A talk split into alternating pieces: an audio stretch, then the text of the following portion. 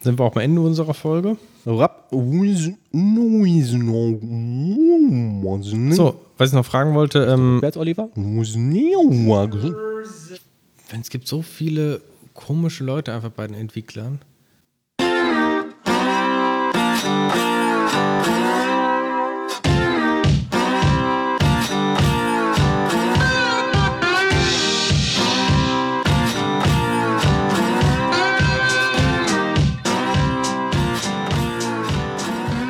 Herzlich willkommen, liebe Liebenden, bei der heutigen DevCouch Podcast Folge. Ich heiße euch herzlich willkommen. Bei mir auf der Couch bzw. am Tisch sind der Thomas Krause, der Manuel Wenk, der mitten in seiner Segelprüfung steht, und ich bin Oliver Vogel. Und ich habe als ersten Punkt hier Smalltalk stehen und fangen wir doch damit einfach mal an. Manuel, du hast doch gerade eine total konfuse Frage uns gestellt bezüglich des Segelns. Mhm. Ich denke, wir wollen unsere Zuhörer mal daran teilhaben lassen. Tja, jetzt habe ich die natürlich schon weggedrückt Oh und die auch nicht so einfach, ähm, einfach Du wieder hast her. ja auch auswendig gelernt, alle. Ja, die noch nicht, die war ja noch in dem roten Kasten. Aber, aber, aber, hier habe ich es doch schon. Frage. Was geschieht bei einer Neigung des Schiffes, zum Beispiel durch seitlichen Winddruck, solange sich die Lage des Massenschwerpunktes nicht verändert? Fünf Sekunden Pause zum Nachdenken. Ja. Ja, du hast uns die Antwort ja gerade schon irgendwie genannt, aber ehrlich gesagt, ich konnte es mir nicht merken. Ne? Ja. Der Formschwerpunkt F wandert zur geneigten Seite aus, weil dort ein größerer Teil des Bootskörpers unter Wasser gelangt. Die Wirklinie der Auftriebskraft bekommt dadurch einen seitlichen Abstand zur Wirklinie der Gewichtskraft. Es entsteht ein Kräftepaar. Der seitliche Abstand zwischen diesen Wirklinien ist der Hebelarm. Es entsteht ein aufrichtendes Moment, welches gleich dem Produkt aus Gewichtskraft und Hebelarm ist. Aber wenn man jetzt einfach schreibt, das Schiff richtet sich wieder auf, dann gilt das auch, oder? Ja, ich hoffe. Also ich fände es fänd okay, wenn ich jetzt. Bei mir ja. Und was bedeutet das für die Insassen? Wird denen schlecht dann oder was? Oder, oder hängt das auch von dem Winkel ab? Ich glaube, für die Insassen bedeutet das erstmal nichts. Boah, fällt mir ein, äh, kleiner Themenwechsel, aber ich war ja vor zwei Wochen in Barcelona und auf dem Rückweg, als wir in, äh, wieder gelandet sind, das waren echt äh, Turbulenzen. Also so heftig habe ich das noch nie erlebt. Irgendwie direkt durch so ein Gewitter geflogen, hat natürlich dann auch ähm, genau die eine Frau, die immer bei jedem Rumpel dann Ah! geschrien hat. ja, das war schon spannend. Du hast ja so einen kleinen Nervenkitzel erlebt. Ja. Nervenkitzel hast du ja auch erlebt, hast du erzählt, als du auf dem Rammstein-Konzert warst und von der Spermakanone beschossen wurdest. Was für ein schöner Übergang, Oliver. Ja, das war ein interessantes Erlebnis. Also die, ja, gut. ich weißt bin, mal, wie sich das anfühlt. ich muss dazu sagen, ich bin jetzt nicht der, der größte Rammstein-Fan. Ähm, ich bin eher wegen meiner Freundin da gewesen, ähm, aber die Show ist schon spektakulär. Also wie man das ja wahrscheinlich schon gehört hat, lohnt sich das allein deshalb schon hinzugehen. Also allein Und schon. es gibt halt diese Schaumkanone, würde ich sie nennen. Ähm, diese Assoziation teile ich nicht, die du da gemacht hast. Aber also ich habe die mir nicht ausgedacht. Ich hätte das nur aus den Funk und Fernsehen, wo ich das schon mal aufgeschnappt habe, dass man das so nennt. Ja. Aber weil er halt auf dieser Schaumkanone drauf sitzt, könnte man das vielleicht verwechseln. Ach so. Und äh, fühlt man sich danach irgendwie gedemütigt im Publikum oder sucht man solche Erfahrungen? Sucht man nicht, ne? Nein. Also du bist da hingegangen völlig, ohne dass du wusstest, was zu dir, was da passiert und dann bist du da förmlich so mental miss missbraucht worden, kann man Genau, sagen. ich werde da wahrscheinlich auch noch Anzeige erstatten. Das ist schrecklich. Das ist schrecklich. Da geht man nach Barcelona, Trauma. möchte ein paar Tage haben, ein paar schöne Tage und dann sowas. Schrecklich. Darf ich auch noch was sagen? Ja, bitte. Ähm, bei Flugzeugen sind mir gerade noch zwei witzige Anekdoten eingefallen. Eine Freundin von mir hat mal erzählt, die kam auch, glaube ich, auch aus Richtung Barcelona in Düsseldorf angeflogen und die sind im Gewitter gelandet. Und es wäre wahnsinnig turbulent und so gewesen und alle Leute hatten irgendwie schon leicht Panik in den Augen beim Landeanflug. Und während des Landeanflugs schlägt ein Blitz ins Flugzeug ein. Es gibt einen riesen Knall im Flugzeug und die gesamte Innenbeleuchtung geht aus. Und auf einmal war es wohl sehr, sehr leise im Flugzeug und keiner hat mehr irgendwas gesagt. halt nur noch gewartet, die sind halt ganz normal gelandet, ist jetzt nichts passiert oder so, aber es war wohl sehr nervenaufreibend. Kam nicht direkt so die Sauerstoffmasken runter, wie man das aus dem Fernsehen kennt? Ähm, nee, das glaube ich nicht passiert. Nee, wäre aber noch ganz cool gewesen. Ne? Freundin von uns hat erzählt, ähm, Freundin von ihr, die ist jetzt äh, vor wenigen Wochen oder Tagen sogar ähm, in Bilbao gelandet, also in Nordspanien. Ja. Und das ist wohl auch ein ja, sehr schwieriger Landeanflug. Das war totales Unwetter da. Und die sind quasi kurz vorm, also haben schon einen Landeanflug irgendwie verpasst, mussten quasi im letzten Moment hochziehen. Mhm. Zweite Landeanflug sind die kurz bevor sie irgendwie runtergegangen sind, in so einem Luftloch irgendwie zack nach unten gefallen. Mhm. Also für mehrere Sekunden irgendwie. Ja. Haben sie auch dann im letzten Moment dann irgendwie abgebrochen, Ja. bevor sie dann irgendwie den Flughafen gewechselt haben, tatsächlich dann irgendwo, äh, ich, ich weiß Okay. nicht, wo irgendwo anders gelandet sind. Das war auch da, also die haben alle mit ihrem Leben da schon abgeschlossen. Also Ja, also schnell geht das manchmal. Ne? Und eine andere Story ist, äh, ein Vater von einem Freund von mir ähm, ist äh, nach Japan geflogen über Nacht und ähm, ist halt irgendwann nachts wach geworden und alle um ihn herum waren am Schlafen und dann waren halt auch die, ähm, diese, diese Dinger vom Fenster runter, die man runterziehen kann. Und er hat halt einen Fensterplatz und macht, schiebt das Ding so hoch und sieht, wie aus dem Triebwerk, ähm, hinter dem er gesessen hat, Flammen rauskommen. Aber meterlang. und merkt genau in dem Moment, wo er das sieht, wie das Flugzeug anfängt, so einen Bogen zu fliegen ne, und wieder umdreht. Und dann gab es halt so eine ganz leise Durchsage irgendwie des Piloten, um dann die Leute an Bord nicht zu wecken, so, ja, schönen guten Abend, so, wir haben leider ein ganz kleines technisches Problem und müssen jetzt leider ähm, umkehren und äh, am nächsten Flughafen landen und dort irgendwie die Maschine wechseln. Und es ist dann auch so, jetzt nichts passiert oder so, gab jetzt auch keine, keine große Notanlandung oder so, aber ich glaube, wenn man der Einzige ist, der das dann irgendwie sieht und denkt, oh oh. Und äh, ich weiß nicht, die ich ich, einmalige erstmal- Chance gehabt, eine Massenpanik auszulösen. Stimmt, oder? ich hätte auch erstmal meinen Sitznachbarn wachgerüttelt und Richtig. gesagt, oh Gott, oh Gott, haben Sie das gesehen? Haben Sie die Durchsage gehört? Das erinnert mich an irgendwie diese Horrorserie von Steven Spielberg, wo im Grunde ähm, ein Typ da ist, der sitzt auch am Fenster, genau wie du beschrieben hast, und dann schaut er auch aus dem Fenster raus und sieht auf der Tragfläche sitzt irgendwie ein Troll. Ja, das Ne? kenne ich. Und der ist dann gerade dabei, irgendwie äh, die Turbine zu malträtieren und dann kommt halt auch so eine, so eine Flamme und er macht halt die mega Panik. Ja. Ich meine, wäre natürlich ein bisschen unglaubwürdig, wenn man dann Das war so eine Serie von Steven Spielberg. ne? Ja, irgendwie Wie so kleinere, ja, irgendwie so Stories from the Crypt oder irgendwie. Ja, so. irgendwie so ähnlich. Klingt interessant. Ja, das war, die Serie war ganz cool. Mhm. Da gab es doch sogar eine Simpsons-Folge, die das dann quasi genutzt hatte bei Ja. sich, ne? ja, so eine Halloween-Folge, ne? Richtig. Ja. Finde ich auf jeden Fall eine super Einstimmung äh, zum, zum Urlaub irgendwie, ne? Wer jetzt Sommerferien hat, irgendwie. Unbedingt, ja, ja, genau, ja. Ja, Fliegen ist ja eh äh, mit Fridays for Futures Forderung nicht zu vereinbaren. Warum? Wegen der CO2-Produktion.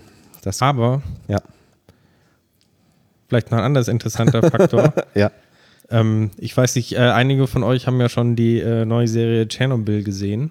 Ah, ich leider noch nicht, aber sowas interessiert mich eigentlich. Mhm. Genau, also super interessant, kann ich jedem empfehlen. Wo kann man das denn sehen? Und Auf Sky. Auf Ah, Sky auf Ticket Sky. zum Ah, ja. Beispiel. Ah, habe ich nicht. Ähm, und auf jeden Fall habe ich im Anschluss dann halt auch ein bisschen noch äh, weiter Dokus gesehen, so zu Tschernobyl und Ja, Nuklear und sowas. Und auch eine. Doku ähm, oder so ein kleines Video. Was sind die am radioaktivsten, die radioaktivste Plätze irgendwie auf der Welt? Oder wo kriegt man am meisten Radioaktivität ab? Mhm. Und interessant war erstmal sowas halt wie Langstreckenflug, ne? Also da kriegst du halt irgendwie schon ähm, ein x-faches irgendwie jetzt ab von, ähm, ja, von mehrfachem Röntgen oder sowas, ne? Ähm, dann hast du, ähm, wie viel quasi ein ähm, jemand, der im Kernkraftwerk arbeitet, maximal an Strahlendosis irgendwie bekommen hat. Das war irgendwie ein Wert. Ja. Wer aber noch deutlich mehr abbekommt, sind Astronauten im Weltraum durch die Ja. ganze Weltraumstrahlung. Ja. Und wer nochmal ein Vielfaches mehr abkriegt an Radioaktivität, sind Raucher. Weil tatsächlich ähm, die ja, bestimmte Partikel quasi im Tabak, die sind halt schwach radioaktiv. Ach. Und dadurch, dass die halt in deine Lunge immer kommen, kriegst du quasi, indem du äh, genug rauchst, quasi äh, extrem viel Radioaktivität ab. Oh. Das heißt, wir müssen auf E-Zigaretten umsteigen. Also wahrscheinlich. dann zu Fridays for Future, ne? Oder vielleicht noch besser aufhören zu rauchen. Also es war jetzt irgendwie mehr, als wenn du in, in Tschernobyl da im, im Krankenhaus da irgendwie in, äh, eine Stunde oder sowas rumstehst, äh, Mhm. was auch schon nicht so gut ist wahrscheinlich. Ja. Äh, da gab es auch mal diese tolle Fotoserie, das ist schon ewig her. Da gab es da so einen Blog von so einem Mädel, die irgendwie Tochter war von so einem Wissenschaftler, der da arbeitet in Tschernobyl. Und ähm, die da immer mit ihrem Motorrad durch die Gegend gefahren ist und Fotos gemacht hat und so, wie es da irgendwie aussieht. Mhm. Ähm, Kid of Speed hieß das, glaube ich. Und der Blog hieß auch so. Und das, ähm, das war super interessant. Mittlerweile hat man ja einen super, eigentlich einen super Overkill schon an Bildern davon. Ne? Da fährt ja heutzutage irgendwie jeder hin.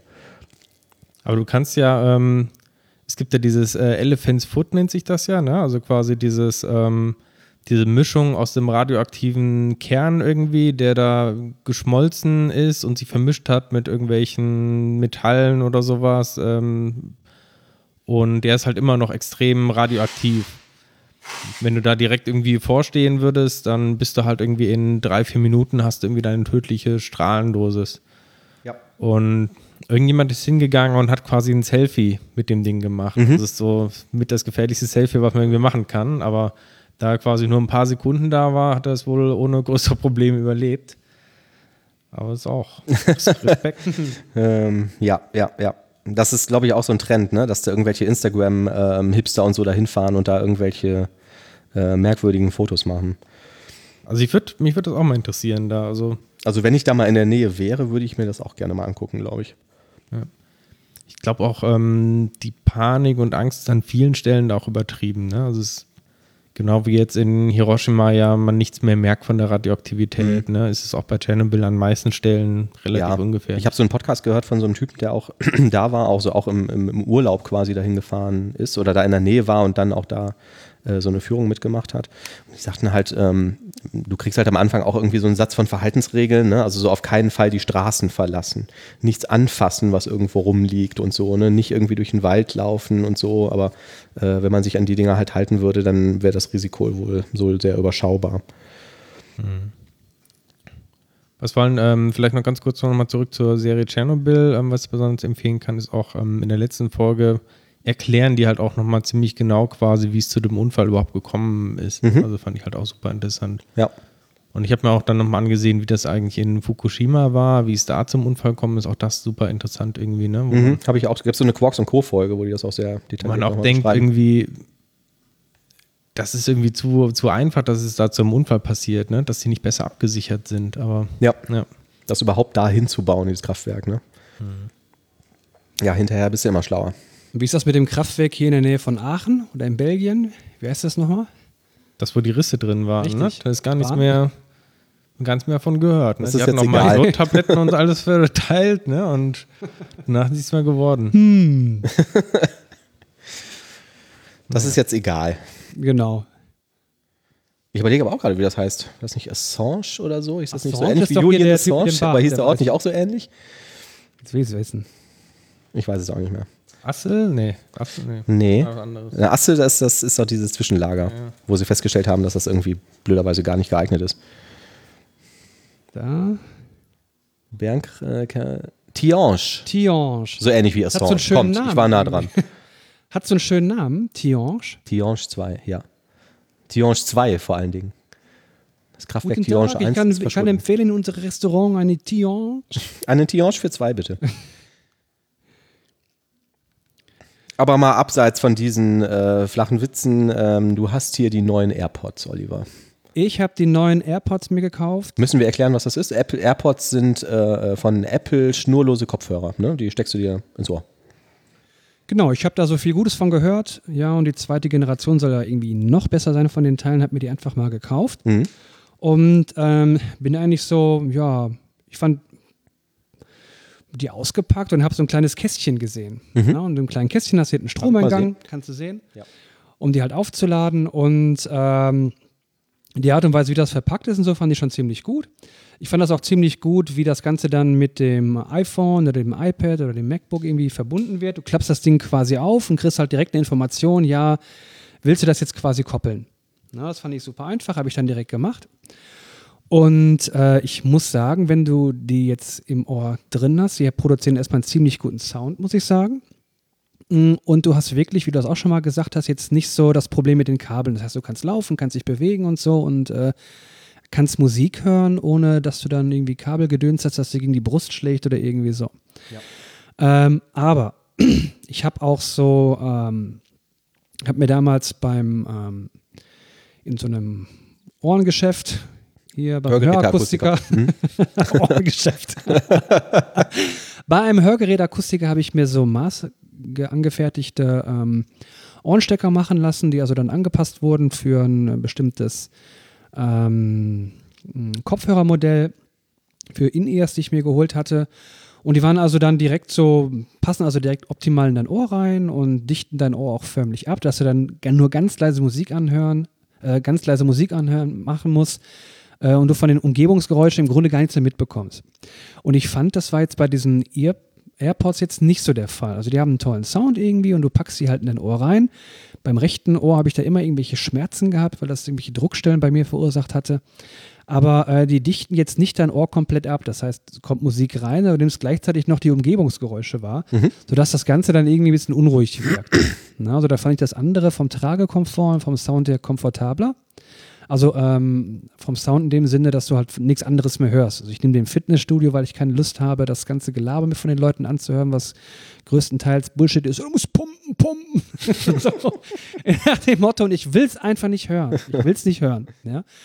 Und äh, da war das ziemlich praktisch gewesen und da nimmst du das halt immer noch irgendwie ein bisschen mit wahr. Von daher weiß ich noch nicht, ob ich die behalten werde, aber auf jeden Fall ist es eine interessante Erfahrung. Was ich ja bei Kopfhörern ähm, gerne hätte, wäre so Kopfhörer, die man auch gut im Bett quasi tragen kann und damit schlafen kann auch. Also wenn man sich auf die Seite legt, dass die dann nicht drücken. Das tun die leider. Das tun die wirklich. Ja. Aber ich kenne auch keine Kopfhörer, die es nicht tun würden. Das mhm. fehlt mir irgendwie noch. Ja. Du brauchst einen Lautsprecher. Also ich, ich schlafe manchmal ganz gerne irgendwie zu, zu Podcasts irgendwie ein. Mhm. Natürlich nicht zu unserem Podcast, aber. da kann man anderen. nicht einschlafen. Genau, das ist spannend. Ja. Ähm, ich habe die erste Generation von diesen AirPods und bin da auch sehr begeistert von. Ich habe ähm, früher auch regelmäßig, also einfach um Podcasts zu hören, ganz normale Kopfhörer gehabt mit dem Kabel dran, also auch so In-Ear-Dinger. Ähm, die habe ich beim Joggen mitgenommen.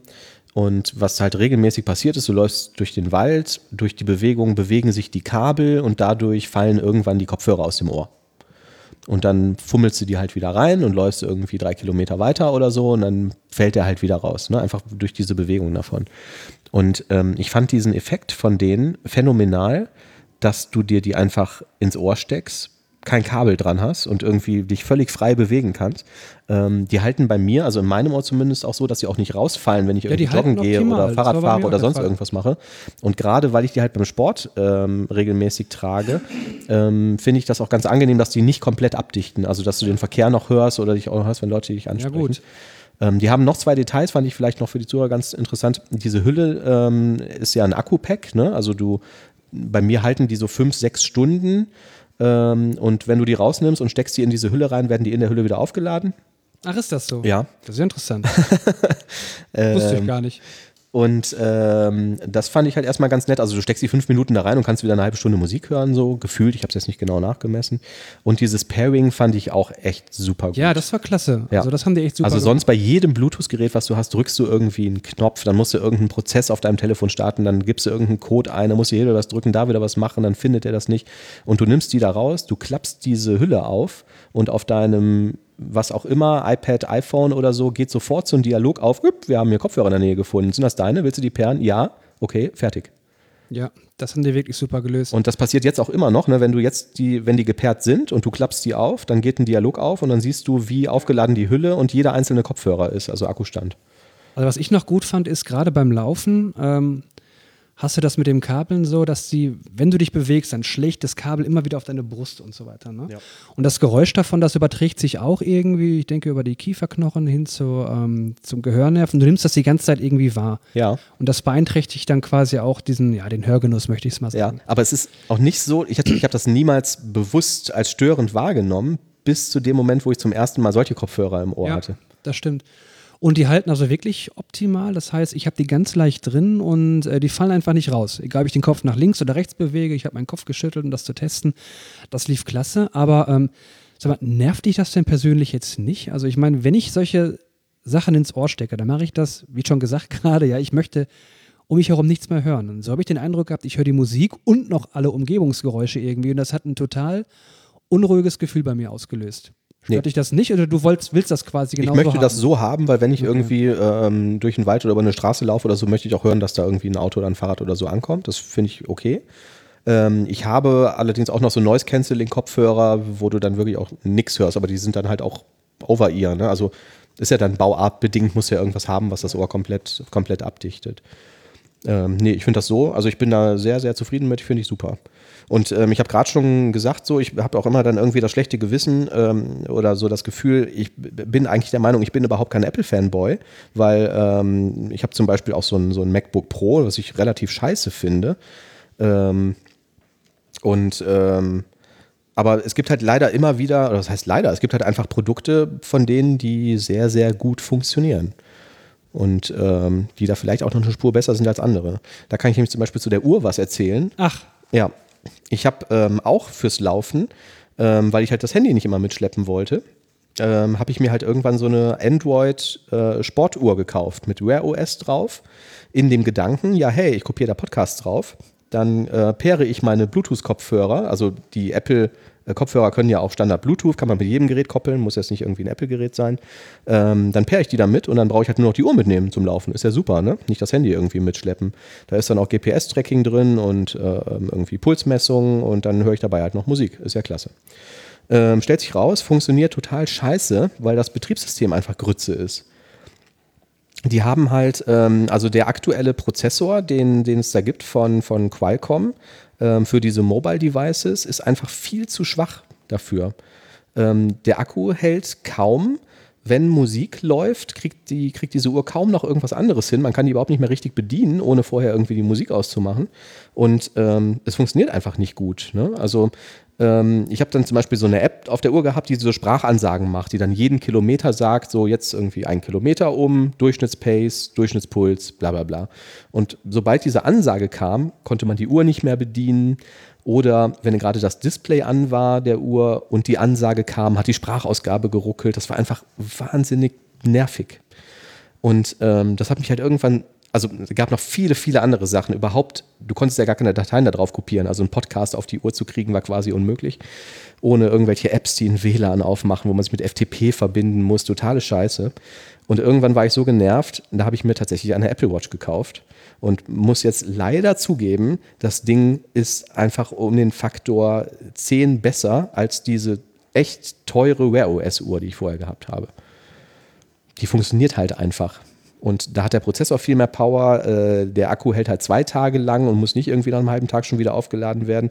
Dieses Pairing mit den Kopfhörern funktioniert, ja gut, wahrscheinlich, weil es im Apple-Universum bleibt, super. Äh, Podcast kannst du mit einem Klick übers Telefon da drauf kopieren. Ähm, bin ich auch sehr, sehr zufrieden mit. eigentlich könnte man annehmen, wenn man uns so reden hört, dass wir irgendwie für Apple Werbung machen oder dass wir irgendwie Apple Fanboys sind, aber wir sind das wirklich nicht. Ja, Ja? ich weiß es nicht, vielleicht bin ich Apple-Fanboy, aber wie, ich habe auch Produkte, die ich echt scheiße finde. Ich finde jetzt auch ein macOS nicht besonders gut. Und ähm, ja, Also Ich habe auch schon, wir hatten doch auch mal eine Podcast-Folge, wo ich gesagt habe, wie scheiße das iPad Pro für den Preis eigentlich Ich ist. finde den Finder ziemlich scheiße, Ja. wenn ich ehrlich bin. Der ist irgendwie total verwirrend und da finde ich den Windows Explorer tausendmal besser.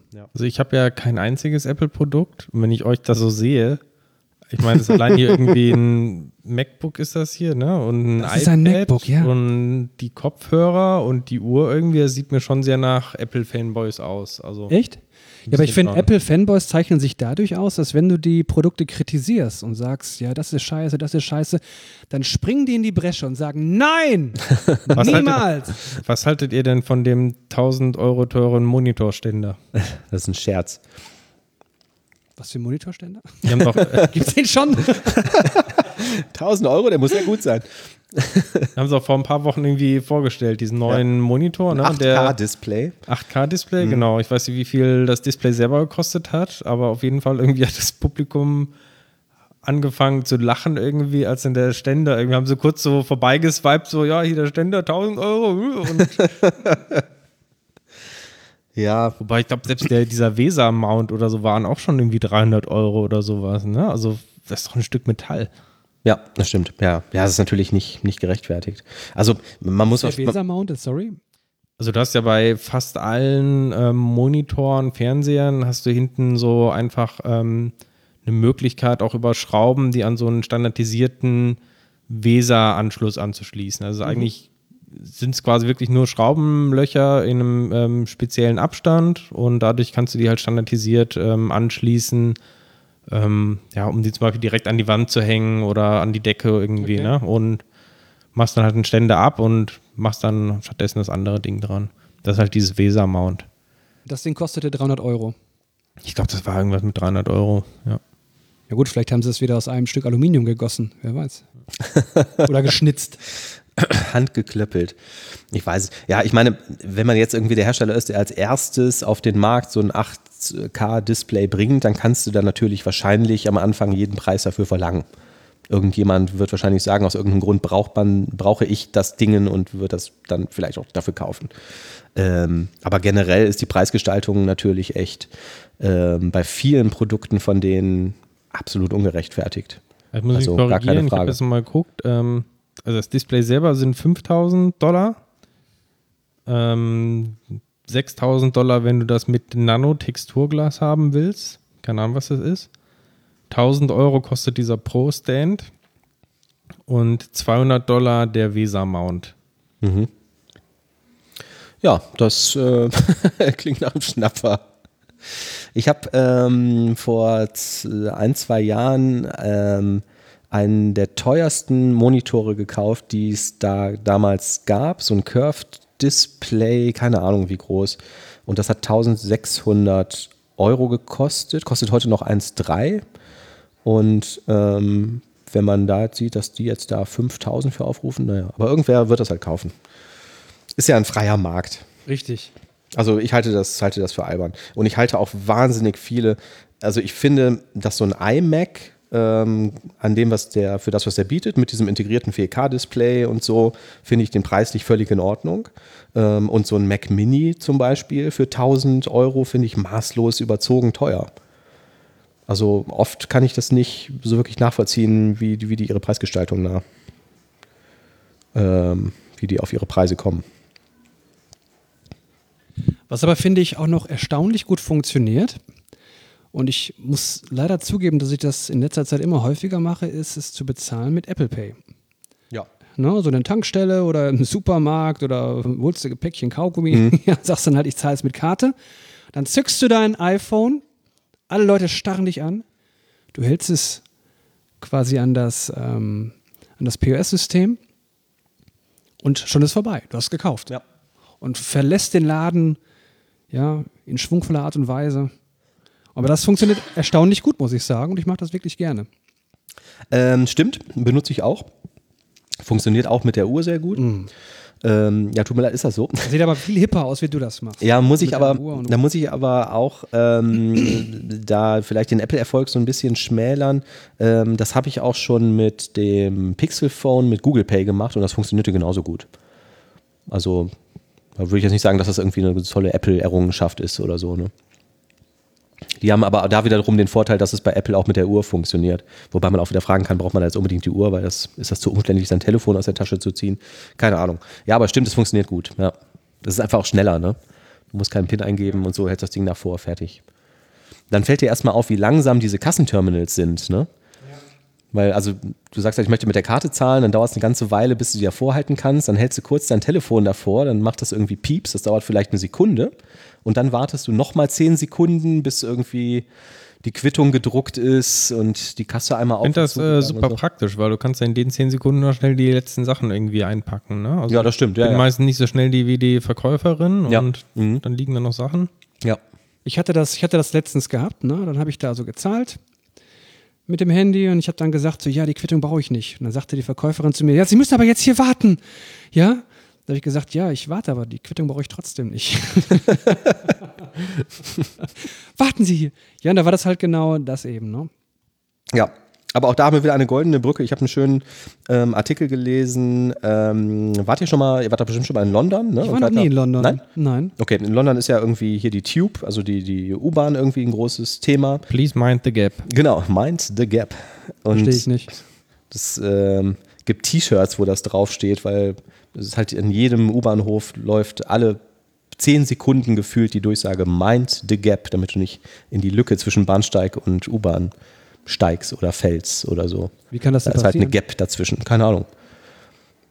Aber Lücke es ist halt so zwischen- eingebrannt, dass jeder, der einmal in London mit der U-Bahn gefahren ist, sagt Moment nochmal, nur noch die Lücke zwischen was Gap. bitte?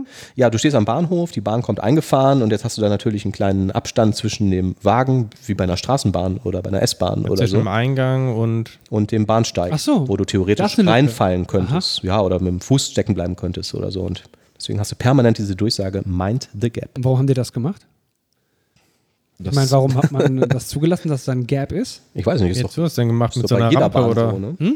wie hättest du das gemacht mit so einer Rampe oder was, die dann so Bäm. Ich hätte versucht, dass das Gap irgendwie möglichst minimiert wird. Ja, das Gap ist jetzt auch nicht besonders groß, aber ist ja hier auch so. Wenn du in die S-Bahn oder in den Zug einsteigst oder so, hast du ja immer so eine kleine Lücke dazwischen. Ja, und warum machen dann die hier keine Ansage? Weil wir nicht so doof sind, da reinfallen könnten. Wahrscheinlich. Wenn du auf jeden Fall dieses Risiko mit dem Gap eingehen willst, dann holst du dir halt so eine Karte an einem Automaten, irgendwie so ein One-Way-Travel-Ticket oder wie die da heißen. Oder du holst dir eine Oyster-Card. Ähm, das ist halt so eine Karte, da füllst du einmal irgendwie so einen kleinen Zettel aus, dann kriegst du so eine Art EC-Karte. Und wenn du halt irgendwie ähm, so eine U-Bahn-Station ähm, betrittst, dann hältst du die kurz vor so einem Automaten, vor so einem Drehkreuz, gehst durch. Und wenn du rausgehst, machst du das wieder. So, und dadurch wissen die halt, du bist da eingestiegen, dahin gefahren und dann ähm, wird dir halt diese Fahrt dann in Rechnung gestellt, ohne dass du jedes Mal eine Fahrkarte brauchst. Und ähm, kriegst dann halt am Ende des Monats eine Rechnung mit dem möglichst günstigsten Tarif. Also wenn es jetzt, was weiß ich, ein Monatsticket gäbe, was billiger wäre als die Summe deiner Einzelfahrten, damit zahlst du halt nur dieses Monatsticket und so. Das haben die da auch schon seit, keine Ahnung, Jahrzehnten. Ähm, hat immer sehr gut funktioniert. Und jetzt habe ich einen ähm, ganz spannenden Artikel gelesen, dass das jetzt auch mit dem iPhone funktionieren soll. Also du hältst halt an beim Betreten äh, dein Telefon davor, boop, gehst rein und gehst wieder raus. Und ich dachte, ach cool, das ist ja eine, äh, irgendwie eine ganz, ganz nette Sache. Ne? Brauchst du noch nicht mal mehr diese Card. Und dann stellte sich aber raus, nee, ich habe den Artikel falsch verstanden. Das mit dem iPhone funktioniert da auch schon seit fünf Jahren. Ähm, was die jetzt gemacht haben, ist, die haben eine Kooperation mit Apple geschlossen, weil der genaue Ablauf wäre ja der. Du läufst in diese Station, du holst dein Telefon raus, du musst es entsperren mit diesem entweder Fingerabdruck oder Code eingeben oder Face ID oder so und ähm, hältst es dann davor. Und da sagten die halt, das machen so viele Leute, das dauert einfach viel zu lange. Und jetzt haben die halt einen Deal geschlossen und haben irgendwie diese Verkehrsbetriebe der Stadt London, ähm, den Namen vergessen, London Transport Network, ähm, arbeiten mit denen zusammen, sodass du das Telefon nicht mal mehr entsperren musst. Also es reicht quasi einfach, ähm, da in der Nähe dran ähm, vorbeizugehen, beziehungsweise das Telefon davor zu halten. Aber äh, das kann auch ausbleiben dabei und trotzdem wird das halt registriert. Das ist irgendwie so ein Special NFC-Modus, den die dann da nütz, nutzen dürfen. Apple ist da ja sehr restriktiv, was die Programmierung oder die API äh, für diesen NFC, äh, für die NFC-Hardware in den Geräten angeht. Und das fand ich, klang eigentlich ganz interessant. Ja, das stimmt wirklich, ne? Dass du diesen NFC-Chip eigentlich nicht anprogrammieren kannst. Da gibt es keine öffentliche Schnittstelle. Ich hätte das eigentlich schon an, bei verschiedenen Gelegenheiten echt ziemlich praktisch gefunden. Zum Beispiel bei Drive Now. Er war letztens in Hamburg gewesen, ja, und dann ähm, mussten wir eine weitere Strecke zurücklegen und ähm, haben dann irgendwie so einen schönen B kleinen BMW da gesehen und würden, hätten den gerne fahren wollen. Drive Now ist ein Carsharing-Dienst, für Ist die ein Zuhörer, die das Carsharing. nicht kennen. Das heißt, du schließt dir einen Account und ähm, dann zeigst du einmal deinen Führerschein vor und sagst irgendwie deine Bankdaten und dann stehen in der Stadt so Autos rum und dann kannst du da einsteigen quasi, ne, mit PIN-Code und so einer Karte, die du bekommst. Genau. Ja.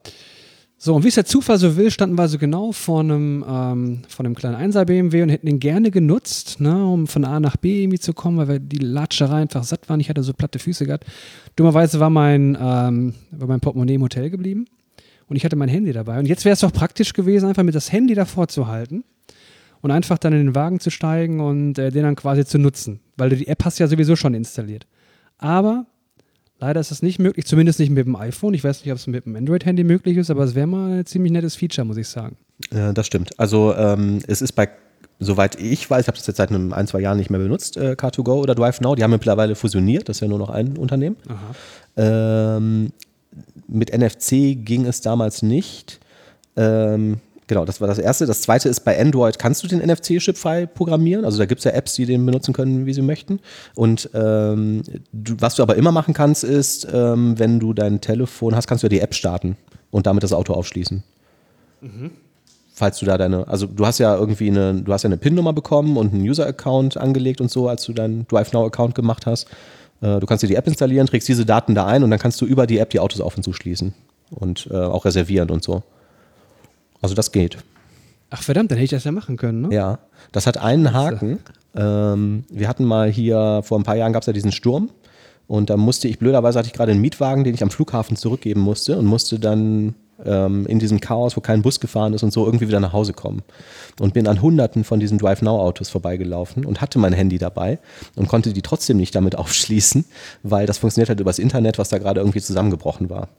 Also die müssen auch in einem Gebiet stehen, wo du irgendwie LTE-Netz hast und so und das ging da gerade alles irgendwie nicht. Tja, Funktioniert dann halt übers Internet natürlich, wenn du die App benutzt. Ne? machst du nix, Manuel. Was aber auch immer geht, ist, du nimmst halt die Karte aus deinem Portemonnaie und Eben, davor, die die hast du nicht dabei da. gehabt. Ne? Ja, ja. Also habe ich doppelt falsch gehandelt. Ne? Ich hatte, hätte das also öffnen können. Mhm. Ja, wenn ich das Ding vielleicht, wenn ich die App vielleicht einfach mal geöffnet hätte und geguckt hätte, was ich nicht getan habe. Ja. Ich nutze das auch einfach zu wenig. Man Ähm, gibt es ja auch hier nicht in der Ecke, ne? ich meine. ähm, nee, hier in Essen nicht. Nee. Düsseldorf, Düsseldorf. Köln. Aber bin ich schon mal in Düsseldorf? Ja. Was ich ganz nett finde, ist, ähm, dass die ja auch so Kooperationen haben. Also du kannst ja auch in Düsseldorf das Auto holen und in Köln wieder abstellen. Das ähm, finde ich ein ganz nettes Feature. Wenn du jetzt irgendwie mit drei, vier Leuten unterwegs bist, ist das oft auch einfach viel günstiger, als mit der Bahn zu fahren. Leider. Ähm, ja, aber die haben jetzt auch gerade, ähm, wie gesagt, fusioniert. Ne? Das ist ja BMW und Mercedes und die äh, haben die Flotte jetzt zusammengelegt. Habe ich auch noch, ähm, gerade, wir kommen heute von Höchsten auf Stöckskin, einen Artikel darüber gelesen. Ähm, ein Anbieter, ich glaube VW, macht jetzt auch so einen Carsharing-Dienst und die machen das, starten in Berlin nur mit Elektroautos und ähm, haben jetzt 5000 Elektroautos in Berlin äh, positioniert. Und die Stadt äh, hat jetzt gerade mal äh, entspannte Probleme, weil damit quasi alle Elektroladesäulen, die es in der Stadt gibt, permanent belegt sind, weil da überall so ein VW äh, Carsharing-Auto dran steht. Tja, doof gelaufen. Gibt es da nicht so ein ähnliches Problem mit den E-Rollern? Wo war das? In Frankreich? Mm, auch ganz spannend, ja. Oder so? Hintergrund war doch, dass die auch Park in vermietet worden sind Staffel, und dann. Sie das. Wie bitte? Bei South Park in der letzten Staffel hatten die das. Waren nach riesige Türme von diesen Tretrollern da, ähm, E-Rollern. Aber ich glaube, das ist tatsächlich in Ja, vielen Städten jetzt- mittlerweile ein Problem, ne? dass die halt überall das in, rumstehen. In Wien oder war das Paris? In Wien, ne? ich weiß nicht genau. Ich glaube, da die gibt es standen viele in Städte allen mit Ecken Problemen. irgendwie rum und ähm, die Teile sind überhaupt Problem, habe ich mir sagen lassen, weil ähm, die, was also an diesen Fahrern liegt, die also sehr rücksichtslos fahren und du hörst die Teile auch gar nicht und die fahren also 20 km/h und das Risiko ist hoch, dass sie dass du mal eben schnell über den Haufen gefahren werden kannst. Ne? gelesen, teilweise wurden die dann halt ähm, über Brücken irgendwo in, ins, äh, in den Fluss oder so geschmissen in einigen Städten, wo sie dann auch irgendwie Sicherheitsmaßnahmen machen mussten. Also Aber die sind doch wieder verboten, wenn ich das richtig verstanden habe, oder was, ne? Verboten, warum? Die sollen doch jetzt in Deutschland richtig Ja, in äh, Deutschland ja, erst, aber in ne? diesem Land, ich verdammt, ich weiß nicht mehr, wo das war. Da sind die doch sehr, geht man doch sehr restriktiv jetzt damit um, weil man die einfach nicht haben möchte. Weiß ich, Also ich habe nur gelesen, es wird wohl relativ skeptisch betrachtet, ob die wirklich jetzt ähm, ja, für die Umweltbilanz irgendwas bringen sollen, ne? weil die Haltbarkeit halt wohl nicht Mhm. besonders hoch ist. Ähm, also die müssen schnell halt ausgetauscht werden wieder. Ähm, die Leute benutzen das nicht wirklich als Alternative zum Auto, sondern eher statt halt zu Fuß zu gehen. Ja. Also Ähm, was ich dann auch ganz interessant fand, war, wenn man da so ein bisschen drüber nachdenkt, dann ergeben sich ja meistens so praktische Probleme daraus irgendwie. Ne? Ähm, die Frage zum Beispiel, wie und wo werden diese Dinge eigentlich wieder aufgeladen? Wisst ihr das zufällig? ähm, ich glaube, die werden dann halt wieder entsprechend äh, über Nacht irgendwie eingesammelt, geladen und ausgetauscht, oder? Kann Also- sein. Es gibt auf jeden Fall einen Anbieter, der macht das so. Ähm, wenn du da einen Account hast und du nimmst das Ding mit zu dir in die Wohnung und lädst es da wieder auf und äh, stellst es dann wieder bei dir vor die Haustür auf die Straße, dann kriegst du irgendwie noch irgendwie ein, zwei Euro gut geschrieben, so quasi als Dankeschön Cooles dafür. Modell, ja. Genau, und das hat wohl äh, in einigen Ländern, wo das schon ähm, passiert, dazu geführt, dass halt äh, Schüler den ganzen Tag in der Stadt rumlungern, alle E-Roller einsammeln und dann irgendwie auf die Kosten ihrer Eltern an äh, hundertfach Steckdosen im Keller irgendwie aufladen, um damit irgendwie Geld zu generieren. Fand ich ähm, auch ganz schön. Also ich habe es jetzt nochmal gegoogelt. Es war wirklich äh, in Paris war das, dass die äh, E-Scooter für ähm, große Probleme sorgen. Und im Augen, also es droht sogar ein Verbot, weil das zu so großen Problemen in Paris geführt hat. Was jetzt gerade wohl äh, stattfindet, ist, dass also ähm, dass mit den Teilen sehr restriktiv umgehen, umgegangen werden muss, dass du die nicht überall absetzen darfst, dass du die nicht überall anhalten darfst. Und wildes Parken wird mit 35 Euro bestraft. Und wenn du nicht richtig aufpasst und damit auf Gehwegen fährst oder so, bekommst du ein Bußgeld von 135 Euro. Und wie schon gesagt, die sagen, wenn sich das nicht bessert und die fahren weiterhin so bescheuert und machen so viel Blödsinn, droht sogar ein Verbot von diesen Scootern hm. in Paris. Und bei uns werden sie gerade erlaubt. Ich meine. Ich persönlich halte das sowieso für Blödsinn, ne? weil das Problem ist ja nicht, dass es da zu wenig E-Scooter in den Städten gibt, sondern dass da viel zu viele Autos rumfahren. Und ich glaube nicht, dass jemand jetzt irgendwie sagt, ich fahre jetzt nicht mehr mit dem Auto, weil ich habe jetzt einen geilen E-Scooter. Kann ich mir einfach nicht vorstellen. Wo wäre doch eigentlich was für dich, oder? Für mich jetzt? Ja, ich meine, ich du hast doch schon E-Fahrrad und ja, aber E-Scooter passt doch in deinen Fuhrpark. ich würde dann, nee, für mich, also ich sehe jetzt keine, keinen Vorteil, also eigentlich nur Nachteile, wenn man es mit dem Fahrrad vergleicht. Und die Dinger sind unfassbar teuer, ne, wenn du einen kaufen würdest. Was kostet so ein E-Scooter? Ich habe letztens so einen Test gesehen im WDR, mit welchen die auch wirklich dann hier auch zugelassen äh, werden. Da war ein Gerät von BMW dabei, das war knapp zweieinhalbtausend Euro. Ui. Und ähm, der günstigste lag, glaube ich, bei 900 Euro. Und der war aber auch wirklich scheiße. Aber die sind doch schön kompakt eigentlich, ne? Die kannst du so unter den Arm. Ja, war ich auch ein bisschen überrascht davon. Die waren jetzt schon nicht so klein, äh, wie ich die mir jetzt vorgestellt hatte, bevor ich die zum ersten Mal gesehen habe. Es gibt wohl auch noch Diskussionen darüber, ob die ähm, ÖPNV-Betreiber überhaupt erlauben, dass du die Dinger mit in den Bus nehmen darfst, ohne dass du irgendwie ein extra Ticket brauchst. Also, naja, ich bin nicht so richtig überzeugt davon. Um mal ein bisschen aufs Gas zu drücken. Ähm, ich wollte noch erzählen, die .NET Cologne Folgen konnte ich bisher noch nicht veröffentlichen, weil ich wegen dieser Prüfungsgeschichte irgendwie wahnsinnig viel zu tun ähm, habe und jetzt auch noch etwas erkältet bin. Entschuldigung dafür, die kommen aber natürlich noch. Sie schlummern noch auf meiner SSD. Dann hatten wir hier eigentlich ein Thema, wo wir schon festgestellt haben, das verschieben wir wahrscheinlich aufs nächste Mal. Aber ähm, jeder hat bestimmt schon von der Lebra gehört. Was hat es damit auf sich, Thomas? Libra, Manuel, das hast du falsch verstanden. Mit Ach so, ach, das ist gar keine Krankheit. Ne, könnte aber zu einer Krankheit werden, wir wissen es noch nicht. Ähm, kommt von Facebook, beziehungsweise Facebook ähm, zusammen in einem Konsortium mit diversen Zahlungsanbietern, ich glaube PayPal ist drin, Mastercard und so weiter, ähm, um eine neue Währung quasi zu schaffen. Also eine äh, Kryptowährung quasi, die auf dem Blockchain-Prinzip ähm, basiert. Ja, bekanntes Beispiel ist ja äh, Bitcoin quasi für so eine Währung und ähm, da gibt es jetzt eben einen neuen Kandidaten, der quasi einige Nachteile von Bitcoin, besonders diese Kursschwankungen, eben ähm, aufheben soll, indem es nämlich gedeckt ist quasi durch einen Korb von anderen Währungen und Facebook oder die anderen möchten das quasi in diversen Anwendungen einbauen. Du sollst also mit Libra Überweisungen machen können äh, in WhatsApp, im Messenger und so weiter. Mhm. Kannst es jederzeit wieder in andere Währungen umtauschen. Ja. Und ich glaube, ich könnte mir vorstellen, das ist so der Anfang tatsächlich von einer, ja, dass die Währungen quasi aus Regierungshand äh, in, in private Hand mhm. gehen und sich auch durchsetzen werden. Habe ich mir auch gerade gedacht, ja. Eigentlich ähm, tauschst du das ja um gegen irgendeinen irgendein virtuelles, also also könnten ja auch Plastikchips sein, sein oder das so. Monopol zu brechen von diversen Zahlungsanbietern, die einfach für die Umrechnung von Währungen enorme Gebühren immer noch verlangen. Ne? Also Libra verspricht da quasi, dass du einfach jederzeit ohne Probleme das halt in andere Währungen umtauschen kannst. Ja. Und ich glaube, früher oder später ähm, hast du einfach keinen Grund mehr, irgendwie die noch umzutauschen, wenn du einfach mit Libra direkt alles bezahlen kannst. Ne? Ich frage mich gerade, ob es eine Möglichkeit gibt für Regierungen zu sagen, ähm, wir verbieten das auf irgendeine Art und Weise. Also könnte man verbieten, dass man dieses Libra in Euro tauscht? Ja, es gibt durch Regulierung natürlich viel Sachen, ne? Mhm. aber wenn da so viele Firmen hinterstehen, wird es wahrscheinlich schwieriger. Ja. Ähm, man muss auch beachten, es ist nicht ganz vergleichbar mit Bitcoin, weil das Ganze läuft nicht dezentral, sondern quasi nur Facebook und die anderen Konsortiumteilnehmer können quasi neue Coins schaffen.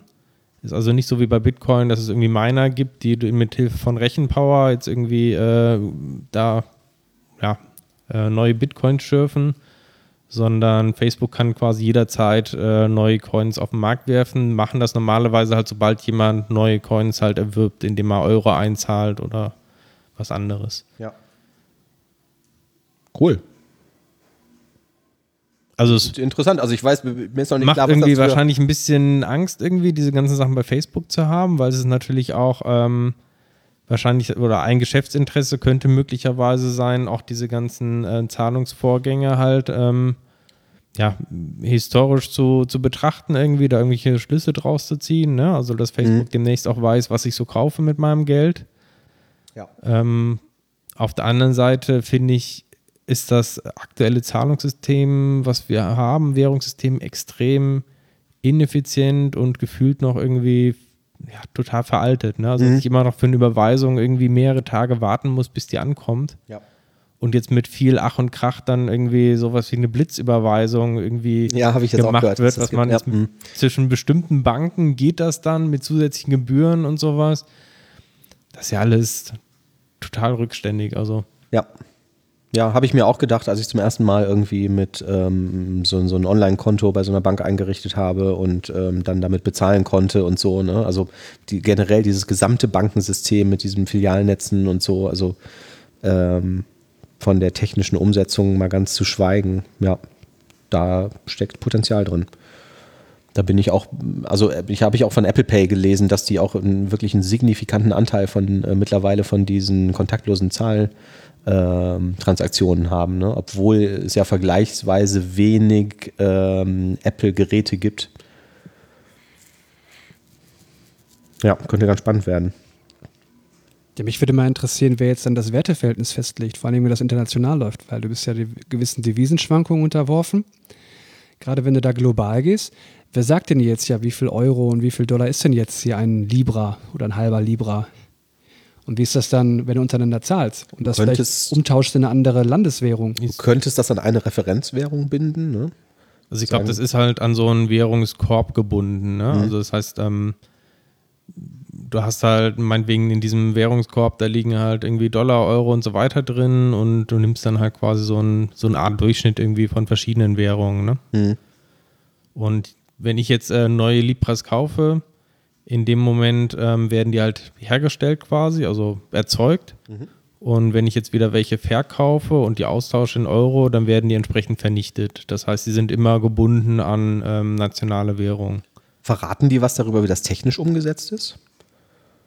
Ähm, jein, also bei Bitcoin ist es ja so, es ist komplett dezentral und jeder hat seinen eigenen Knoten, den er quasi betreiben kann. Ne? Und bei Facebook wird es wohl sein, dass halt die Konsortiummitglieder, die drin sind, die können halt eigene Knoten betreiben und sind dann als einzige auch in der Lage, quasi diese ähm, Coins irgendwie zu schaffen. Ja. Also eine zentrale Instanz. Also der, der relevante Unterschied ist ja eigentlich, dass jetzt, dass da keine Werte, also das heißt Werte, also ja doch, dass keine Werte geschaffen werden, ne? Also ich tausche das einfach um. Wenn ich es richtig verstanden habe.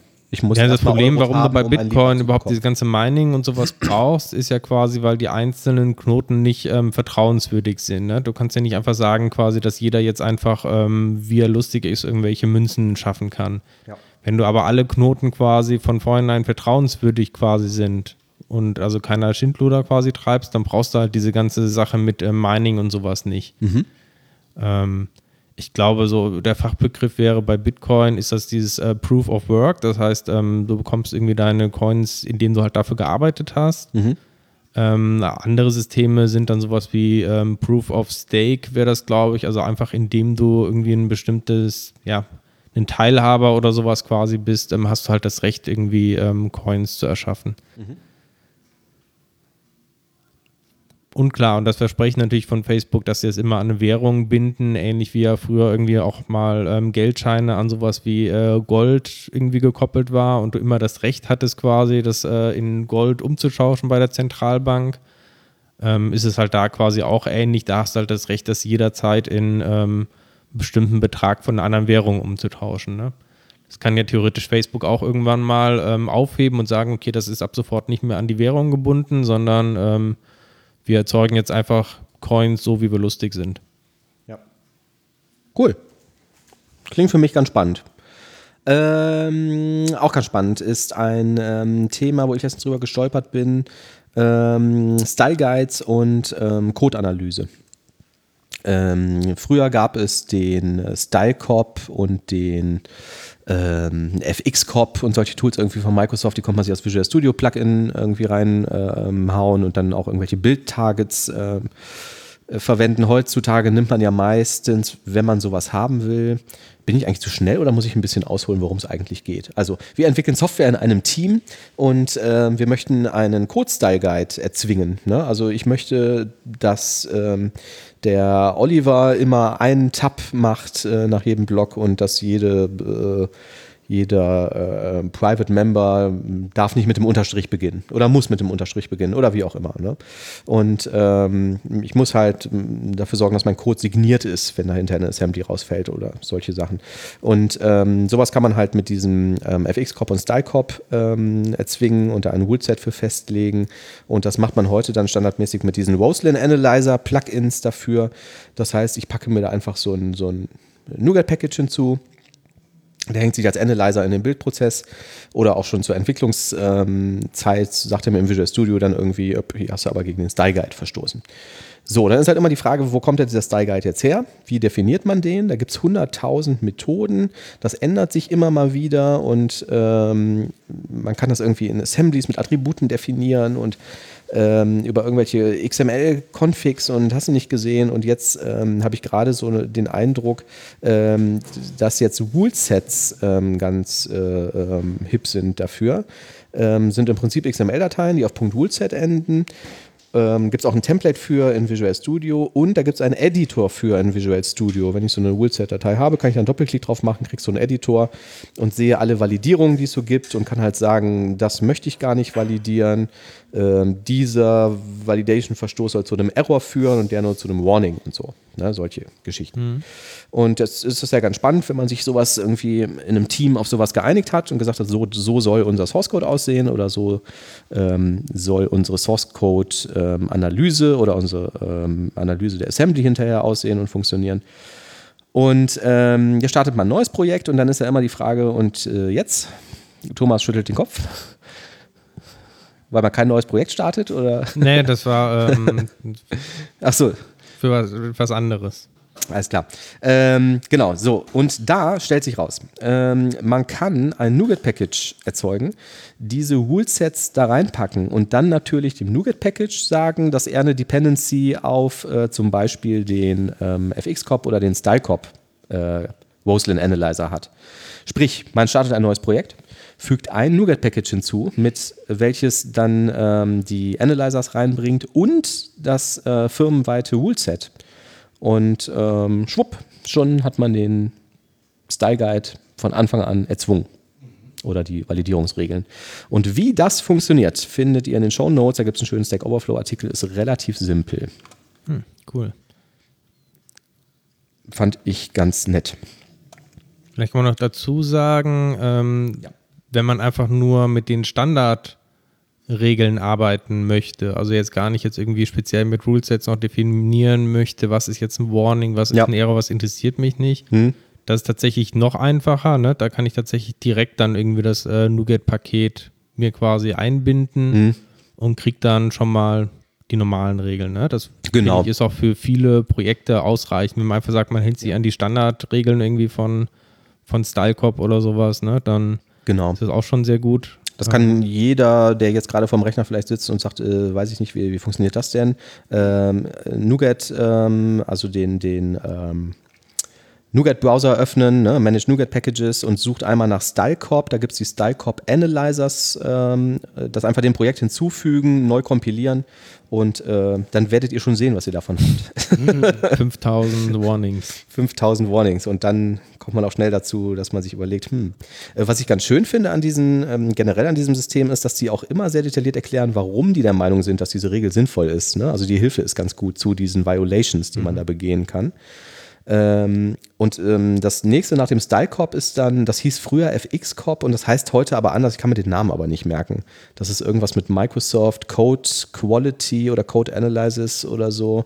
Hm. Ähm, die ähm, validieren dann nicht den Style des Sources, sondern das ähm, quasi das Kompilat, was hinten rausfällt. Und ja, da also es sind diese also ich kannte das früher unter diesen .NET Framework Design Guidelines, ne, die ja. mal von Microsoft veröffentlicht wurden. Ne? Ja. Also es sind da solche Sachen, wenn du zum Beispiel eine Collection Property hast, dann sollte die keine Zetter haben, sondern sollte schon initialisiert sein mit einer Collection mhm. und solche Sachen. Ja, ja. Ja, das Einzige, was mir immer einfällt, sind, glaube ich, irgendwie Signaturen und so, die man da erzwingen kann, wo man irgendwie sagen kann, diese Assembly darfst du halt so nicht kompilieren, weil äh, die wird nicht signiert oder so. Ne? Ja, genau. Und das kann man dann halt alles in ein schmackiges Nougat-Package packen und in allen Projekten in der Firma ähm, einheitlich seinen, seinen Code ausrollen, was ja häufig mh, mm, praktisch ist. Ja. Was äh, gibt es eigentlich Neues von ASP.NET Core? Ja, da gibt es jetzt äh, die Preview 6, ähm, beziehungsweise eigentlich äh, müsste man sagen, von äh, ist ja immer in Kombination das äh, .NET Core und ASP.NET Core. Ähm, und im .NET Core, ähm, da ist jetzt unter anderem HTTP 2 Support für den HTTP Client dazu gekommen. Ähm, fand ich eine ganz schöne Kleinigkeit einfach mal zu erwähnen, ähm, dass sich das auch da quasi clientseitig äh, mehr durchsetzt, nachdem jetzt äh, serverseitig schon einiges getan wurde ähm, kann man halt einen HTTP-Client jetzt auch gegen HTTP 2 nutzen. Merkt man das als Entwickler in der API irgendwie? Also für mich ändert sich doch erstmal nichts, oder? Ich mache einen HTTP-Request, ein Get und ein Post oder so und rufe da irgendwas auf. Ich glaube, wenn du quasi immer noch ähm, Standard-Features jetzt irgendwie nutzt, ähm, mhm. wirst du wahrscheinlich nicht viel von merken. Ja. Ähm, wahrscheinlich nur im optimalen Fall, dass es irgendwie schneller geht. Ne? Also ich würde jetzt erwarten, wenn ich jetzt in, mit dem gleichen HTTP-Client äh, parallel Sachen da, äh, mehrere Sachen abrufe, dass der intelligent im Hintergrund ähm, dann auch entsprechende Multiplexing und so nutzt. Ähm, das habe mhm. ich aber jetzt nicht äh, genau recherchiert. Ja. Cool. Ähm, außerdem vielleicht noch interessant äh, ist ein Artikel, den stecken wir auch in die Show Notes zu den neuen ähm, System Text äh, JSON APIs. Also vielleicht nochmal zur Erinnerung. In .NET Core 3.0 ähm, wird, ähm, oder in dem Fall ASP.NET Core 3.0, wird es keine Abhängigkeiten mehr geben auf das äh, Newtonsoft JSON, sondern Microsoft baut da ein eigenes ähm, Bibliothek quasi fürs JSON-Parsing. Mal ganz was Neues. Ja, wobei die hatten auch eine tatsächlich gute Begründung und haben auch mit dem ähm, Gründer da von Newtonsoft, Jason, zusammen dran gearbeitet, haben also überlegt, ist es möglich, quasi die vorhandene Bibliothek umzubauen, um sie tatsächlich ähm, ja, Ben of T? Auf, genau, auf diese ganzen Span, äh, neuen Datentypen und so umzubauen, dass sie halt deutlich performanter ist und haben sie halt gesagt, das geht halt nicht, ohne es äh, komplett äh, Breaking Changes zu machen und ist halt auch von Grund auf nicht so gebaut worden. Mhm. Und deshalb hat man sich entschieden, das halt entsprechend neu zu bauen. Und in dem Artikel, den wir verlinkt äh, haben, da ist auch ähm, quasi einige Benchmarks schon mal angegeben. Also man kann in der Regel damit rechnen, dass es äh, 20 bis 30 Prozent schneller ist mhm. als äh, Newtonsoft JSON und auch an vielen Stellen ähm, deutlich weniger Speicher braucht. Ne? Also ja oder sogar allozierungsfrei ist. Das heißt, dass bestimmte Operationen einfach keinen Speicher erfordern quasi. Mhm. Ähm, coole Sache. Ich, ich, würde mal gerne irgendwie so eine komplette History davon sehen, von, von Microsoft JSON und XML Libraries. Ich habe irgendwie immer das Gefühl, dass seit Bestehen von .NET ähm, werden die immer wieder neu geschrieben, neu implementiert. Dann hat man irgendwann festgestellt, oh, es gibt ja Open Source Projekte, die das gleiche machen, lass uns das doch nehmen. Ach nein, sie sind doch nicht so gut, lass uns wieder irgendwie was eigenes nehmen. Nee, wir nehmen doch die Open Source Variante, aber eine andere und so. Ne? das ähm, ist so spannend, dass das immer so einem stetigen Wandel äh, unterzogen ist.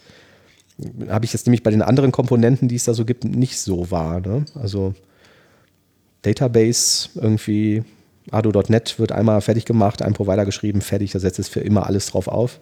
Da ist noch niemand auf die Idee gekommen, das mal irgendwie neu zu machen. Ja gut, da hat es ja die ganzen Geschichten ähm, mit äh, Link to SQL Ja. und Entity Genau. Framework. Aber die halt immer so auf, diesen, auf diese Core-Technologie aufsetzen, ne, die nie irgendwie einmal neu geschrieben wurde. Ja, aber cool, spannende Sache, da bin ich sehr drauf gespannt. Und das wird dann wahrscheinlich halt dann irgendwie das Default-JSON-Handling-System. Genau, also du kannst .NET sein, weiterhin ne? auch noch äh, Newtonsoft JSON verwenden.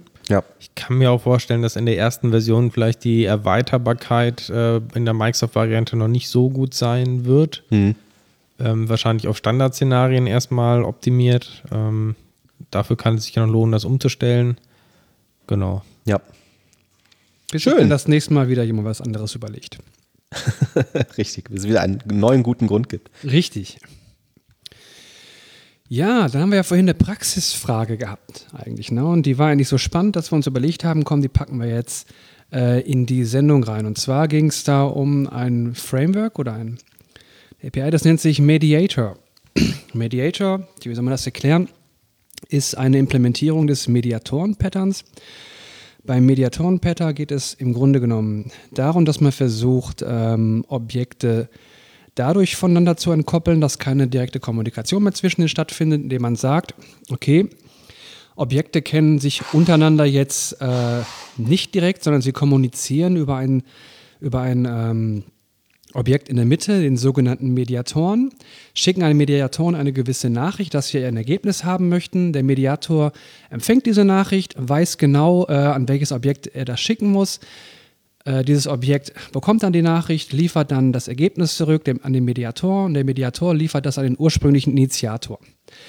Und ähm, eine Implementierung davon ist das Framework Mediator von diesem Jimmy Bogart, der hat doch auch hier diesen Automapper implementiert, ja. Und den setze ich jetzt gerade aktuell in einem Projekt ein und äh, hatte da einfach mal eine Frage gehabt, was sind Best Practices? Und da ich weiß, dass Thomas das im Projekt auch einsetzt, frage ich dich jetzt einfach mal, Thomas. Thomas, ich verstehe das. Ich würde gerne vorher einmal, einmal noch ähm, äh, ganz kurz für die Zuhörer, die das jetzt irgendwie gar nicht äh, ähm, äh, kennen, ähm, irgendwie vielleicht versuchen, das zu beschreiben, was relativ schwierig ist, weil ich auch irgendwie unvorbereitet bin. Mich Ja. erinnert das äh, so ein bisschen, äh, wenn man WCF gemacht hat, ne? Mhm. Also äh, das Windows Communication Foundation, da gab es quasi immer, ähm, wenn man mit dem Service kommuniziert, Mhm. dann sind quasi, schickt man ja auch Nachrichten und hat immer ähm, Request und Response ähm, Klassen gehabt. Ne? Genau. im Prinzip äh, funktioniert es bei Mediator genauso. Ja. Das heißt, ähm, Eine Nachrichtenorientierung, ne? Genau, ich habe, ähm, wenn ich irgendwie ja, irgendwas wissen möchte, zum Beispiel die äh, Produkte irgendwie für meine ähm, Webseite, die ich jetzt irgendwie anzeige, ähm, die möchte ich irgendwie ja, ermitteln, dann habe ich vielleicht einen Produkt Mhm. der ermitteln Request. Genau. Ähm, der Mediator in der Mitte, der, ähm, der hat intern quasi so eine, ähm, ja, so eine Kartei und weiß, okay, äh, für Produkte ermitteln Request, da ist jetzt hier ähm, ähm, das Command ähm, so und so zuständig und Mhm. kann das verarbeiten. Dieses Command wird dann quasi ähm, aufgerufen, ohne dass der ursprüngliche Aufrufer da weiß, wer das genau ist. Mhm. Und liefert dann halt irgendwann eine Antwort zurück, quasi mit dem gewünschten Ergebnis. Ja, ja. Habe ich doch gesagt. Genau. Das würde heißen, also wenn du jetzt zum Beispiel eine ASP.NET MVC-Anwendung hast, dann hast du da irgendeinen Button, um irgendwas zu machen. Den drückst du und am Ende landet der Aufruf in deinem Controller, in irgendeiner Action Method und ähm, dort wird quasi ein, ein Request initiiert, an diesen Mediator gegeben und der kümmert sich dann darum, den irgendwie abzuarbeiten und dir ein Ergebnis zurückzuliefern. Und warum macht man das? Weil man halt damit irgendwie eine, eine starke Kopplung aufbrechen will. Ne? Also ich müsste sonst vielleicht irgendeinen Customer Service in meinen Controller initiieren und so und das äh, möchte ich halt vielleicht nicht, ähm, sondern ich will halt einfach eine Nachricht schicken, was weiß ich, get Customer oder so.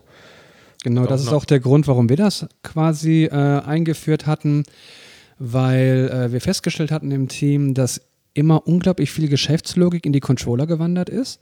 Und äh, die Controller dienen eigentlich so als ein ja, präsentationnahes Frontend eigentlich und sollten jetzt nicht die äh, gesamte Kon äh, Geschäftslogik beinhalten, sondern höchstens vielleicht Validierungen vornehmen. Ja, gucken, dass Eingaben korrekt sind und diese dann idealerweise weiterleiten an ein Stück Geschäftslogik, dass du dann ja im Idealfall äh, wiederverwenden kannst, wenn du einfach sagst, ja, ich möchte jetzt nicht mehr ASP.NET Core verwenden, sondern äh, was weiß ich, WPF oder Mhm. irgendwas anderes, Du kannst die Geschäftslogik einfach mitnehmen und bist nicht mehr gebunden an ein spezielles Frontend. Das ist jetzt die Schönheit daran, äh, weil du im Grunde genommen äh, dadurch komplett entkoppelt bist. Jetzt ergehen sich daraus aber allerdings einige Fragen, die die wie man sich überlegen könnte, äh, wie die optimale Arbeitsweise damit aussehen könnte.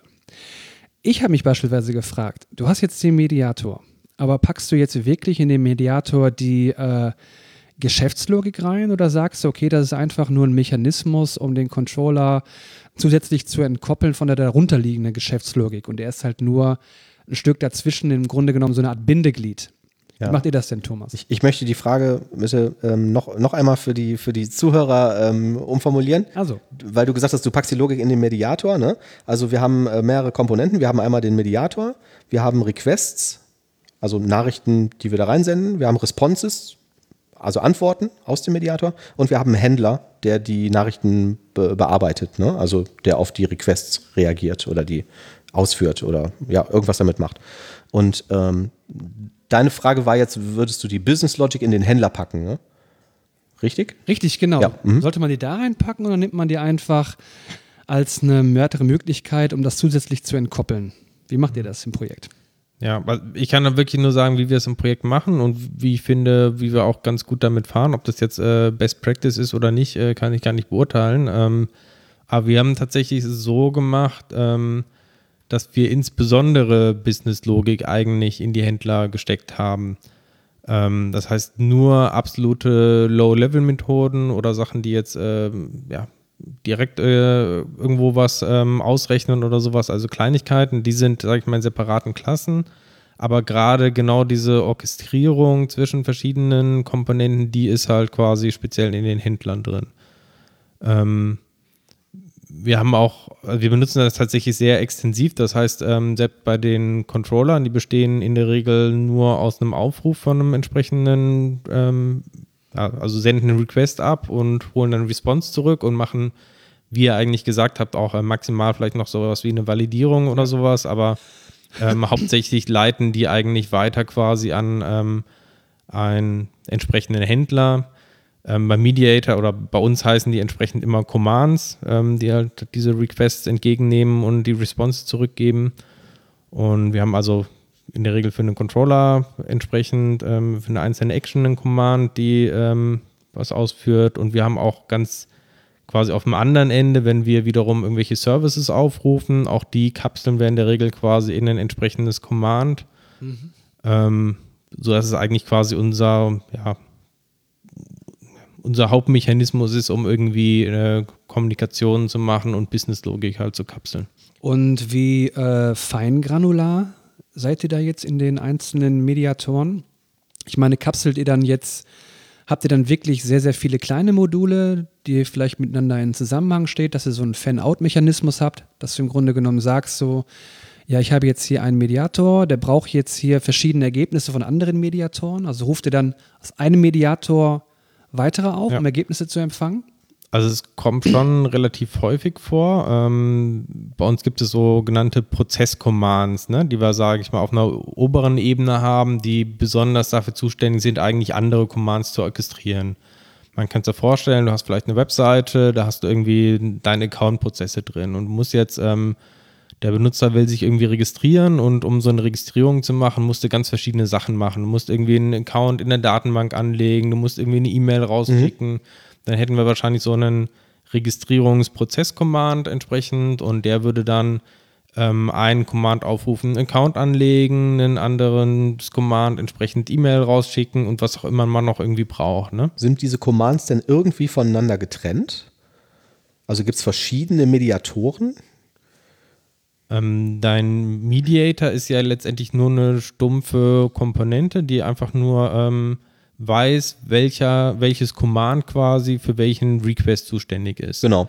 Das heißt, die Commands selber, die kriegen ähm, genau wie mein Controller per Dependency Injection eine Referenz auf diesen Mediator ähm, rein injiziert mhm. und können dann entsprechend auf diesem Mediator einfach ähm, bei Mediator ist das halt diese Send-Methode Request ähm, abschicken und kriegen dann eine Response zurück. Mhm. Genau. Aber also, ähm, ja, ich überlege die ganze Zeit auch nach einem konkreten Beispiel. Ich hatte mit dem Oliver darüber diskutiert und ich war ähm, bei diesem, bei einem Fall ganz stark der Meinung, dass ein ähm, einem Mediator-Händler keinen Request an einen anderen Mediator-Händler senden dürfte. Weil dadurch Abhängigkeiten zustande kommen untereinander, die halt relativ schwer wieder aufzulösen sind. Das hast du ja eigentlich dadurch nicht, ähm, dass der immer nur quasi mit diesem Request ähm, arbeitet. Ne? Das heißt, du hast nie eine direkte Referenz auf einen anderen Händler, sondern du schickst immer nur Request ab quasi. Okay. Also der eigentliche Händler kann ja in einer ganz anderen Assembly irgendwie liegen, also ja, jederzeit ersetzt werden. Ich versuche gerade, während ich spreche, ein konkretes Beispiel zu organisieren. Nehmen wir mal an, wir hätten einen Send-E-Mail-Request-Händler. Dem gebe ich irgendwie ein View-Model und irgendeine Information und daraus erzeugt er eine E-Mail und versendet die. Und ähm, ich habe ein Mach irgendwas in der Datenbank Händler. Und es gibt jetzt mehrere Fälle, auf die hin ich eine E-Mail versenden muss. Dann würdest du also wirklich hingehen und sagen, aus dem, aus dem Händler oder aus dem Command heraus, ähm, sende ein, mach mir E-Mail an den Kunden äh, Request und würdest das in einem anderen Händler dann auch wieder machen, wenn eine E-Mail an den Kunden nötig ist. Also du würdest diese Aktionen immer über die Requests triggern. Ja, genau. aus, dem, also, aus, dem, aus dem Command heraus auch. Bin mir nicht ganz sicher, ob ich dir folgen kann, aber wenn ich jetzt so ein ähm, ja, also Command also, habe quasi, was jetzt E-Mail verschickt und habe mhm. jetzt einen E-Mail-Senden-Request ja. mit, ähm, keine Ahnung, Betreff, Text und so weiter, mhm. dann würde ich dieses Command wahrscheinlich innerhalb von anderen Commands aufrufen, wo es halt irgendwie passt gerade. Ne? Also ja. meinetwegen Auftrag abgeschlossen irgendwie, sendet Auftragsbestätigung. Dann habe ich meinen ähm, Auftragsrequest, äh, ähm, meinen Auftragscommand, mhm. der schickt dann entsprechend die E-Mail raus und schreibt vielleicht noch den Auftrag in die Datenbank. Ne? Das kann vielleicht wieder ein anderes Command sein. Ja. Ähm, das widerstrebt mir irgendwie. Aber wenn ich richtig verstanden habe, habt ihr das dadurch irgendwie gelöst, weil Manuel jetzt gerade ähm, ja, das Problem hat und er denkt, dass Mediatoren an sich ähm, nicht zu umfangreich und komplex sein sollten, weil es dann doch wieder zu Abhängigkeiten kommen sollte. Das habt ihr, wenn ich die richtig verstanden habe, dadurch gelöst, dass ihr noch so eine weitere Abstraktionsstufe geschaffen habt. Das heißt, ihr habt spezielle Mediatoren, die also für äh, verschiedene für Prozesse zuständig sind. Mediator ist ein Händler. Ein Händler. Also für mich ist Mediator die globale Instanz quasi, okay. die alle Sachen. Ja, ja, nein. Okay. Ich meine mit den Händlern. Das heißt, okay. ihr habt gewisse mhm. Prozesshändler, die im Grunde genommen ähm, äh, einen Geschäftsprozess abbilden, indem sie weitere Händler aufrufen, genau. sozusagen. Genau. Und das Ergebnis daraus, also eine gewisse Orchestration, mhm. ähm, stattfinden lassen und das Ergebnis zusammenpacken und dann halt als ein allumfassendes Ergebnis aus mehreren Prozessschritten quasi zurückliefern an den Aufrufer. Ja. Man kann sich genau äh, wie ein Workflow irgendwie vorstellen, ne? Und ich kann halt, ähm, mein Workflow kann halt irgendwie unter Workflows irgendwie haben, ne? Die wieder irgendwie aufgerufen werden. Habt ihr das dann über eine spezielle Klasse gelöst oder sagt ihr, habt ihr dann ein Namenspattern, dass ihr sagt, das ist jetzt ein Prozesshändler und das sind halt jetzt hier solche Core-Händler, die im Grunde genommen ganz stupid nur eine also, Aufgabe erfüllen? Das ist jetzt keine so ganz super strikte Trennung, aber wir haben tatsächlich das eher von der Namenskonvention. Ne? Also das ist dann, ähm, wir nennen es tatsächlich dann Prozess-Command quasi, ähm, wenn sie eher auf einer höheren Abstraktionsebene sind und eigentlich ja, das, hauptsächlich die anderen Sachen auch. Das meinte ich vorhin mit meiner Frage, ob ihr diese irgendwie besonders getrennt habt oder so, ne? Also diese mhm. Äh, besonderen Commands. Also die sind okay. in der Regel allein schon auch ähm, durch Namespaces und Pakete getrennt. Ne? Also so ein Prozesscommand ähm, liegt vielleicht eher in deiner Webanwendung oder wo auch immer oder in deinem Service, mhm. der vielleicht eher zum, zum Client hin, zum Benutzer hin liegt. Mhm ähm, währenddessen die einzelnen konkreteren Commands äh, möglicherweise in einem separaten Paket liegen. Okay. Also ich habe vielleicht mein spezielles E-Mail-Paket, ähm, ja. wo ich dann meinen E-Mail-Command irgendwie ja. einen E-Mail-Händler also da, habe. Ja, da könnte ich, glaube ich, auch schon eher mit leben, und wir haben irgendwie damit anzufreunden, dass das Problem, was ich halt generell damit hatte, ähm, wenn ein Mediator einen anderen aufruft, ist so diese Vorstellung davon. Ähm, das ist ja im Prinzip wie ja, sagen wir mal, WCF war vielleicht ein ganz gutes Beispiel oder eine Web-API oder so. Ich schicke irgendeine Message dahin, um irgendeine Aktion zu triggern. Und wenn ich jetzt ein weiteres, also innerhalb dieses Händlers einen weiteren aufrufe, dann wäre das ja so, wie wenn diese API nochmal einen API-Call auf sich selbst macht. Weißt du, die schickt sich ja selbst quasi nochmal eine Nachricht, um noch etwas weiteres zu triggern. Und, Ja, so ist ähm, eigentlich ist schon eher wie eine Hierarchie. Ne? Du Ja. hast halt ähm, auf der obersten Ebene Commands und die delegieren an unteren Ja, Ebenen. ja. Ja, okay. Ähm, ja, da wollte ich vorhin mit meiner Frage äh, Genau. darauf hinaus, das habe ich vielleicht äh, äh, missverständlich ausgedrückt, ob ihr mehrere Mediatoren habt. Ne? Weil du könntest ja sagen, ich habe drei verschiedene Mediatoren, die, ähm, also Instanzen, bei denen verschiedene Händler registriert sind. Und ähm, darüber kannst du ja auch eine Hierarchie abbilden. Ja, aber das wird keinen Sinn machen eigentlich. Also Mhm. du kannst ja, also die sind ja alle quasi in einem globalen Mediator registriert und du kannst halt die Sachen aufrufen, die da registriert sind. Also Ja. Klar, du könntest natürlich das irgendwie stärker noch forcieren, wenn du jetzt bestimmte Sachen um bestimmten Mediatoren registrierst. Mhm. Auf der anderen Seite wird das ja auch das Ganze schwieriger machen, ne? wenn du dann vielleicht ja an einem oder anderen Stein mehrere Mediatoren injizieren musst. Ist ja auch, glaube ich, allein schon technisch dann schwierig. Ne? Mhm. Ähm, vielleicht noch ein kurz, wie das funktioniert. Ähm, nehmen wir, mal, wir bleiben irgendwie jetzt bei der E-Mail-Funktionalität. Dann haben wir in der Regel auch die Request- und Response-Objekte tatsächlich in einer anderen Paket, in einer anderen Library als der tatsächliche Händler. Das heißt, wir hätten sowas ähm, wie ein Paket, meinetwegen E-Mail, Abstractions oder sowas. Ah, da damit ihr den Händler ein, vielleicht mal neu implementieren könntet genau, oder das heißt, tauschen da haben wir ein E-Mail-Request, E-Mail-Response. ah, das macht natürlich. Und dann gibt es vielleicht Ja. ein Paket, ähm, das nennt sich irgendwie E-Mail SMTP, das ist direkt irgendwie, Mhm. geht über SMTP, ein anderes E-Mail SendGrid, das schickt die Sachen über SendGrid irgendwie los. Ja. Und da ist entsprechend dann die Händlerimplementierung drin. Ja, das ist Mhm. praktisch, ja.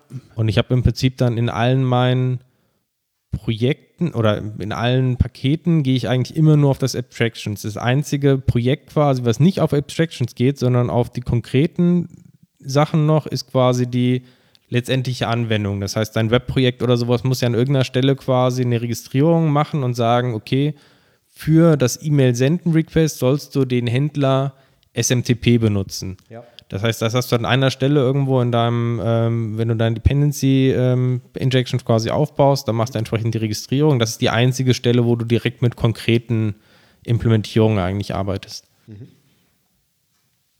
Ja, spannend. Ähm, ja.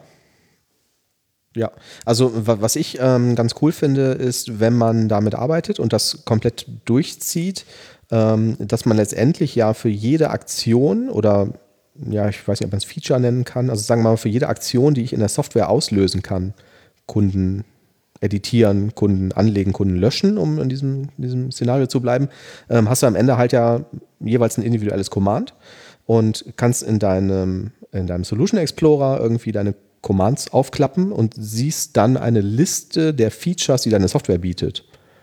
Ne, auf, dieser, auf dieser Ebene.